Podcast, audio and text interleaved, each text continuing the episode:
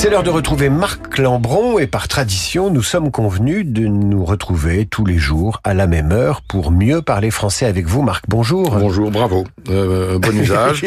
Alors, c'est un peu compliqué, on peut euh, comprendre que l'équivoque existe. Le verbe convenir, quand il euh, signifie correspondre aux besoins, au goût de, de quelqu'un, se euh, construit avec l'auxiliaire avoir. Si on va dire, euh, ce métier m'a convenu.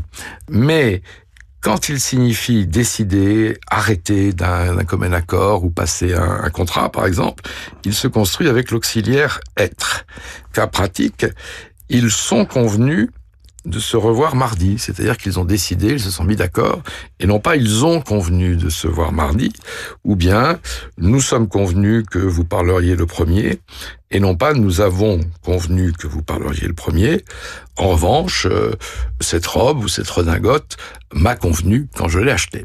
Peut-on être ou avoir Peut-on convenir de se retrouver demain, même heure? Eh bien, nous allons convenir de nous revoir demain euh, à la même heure.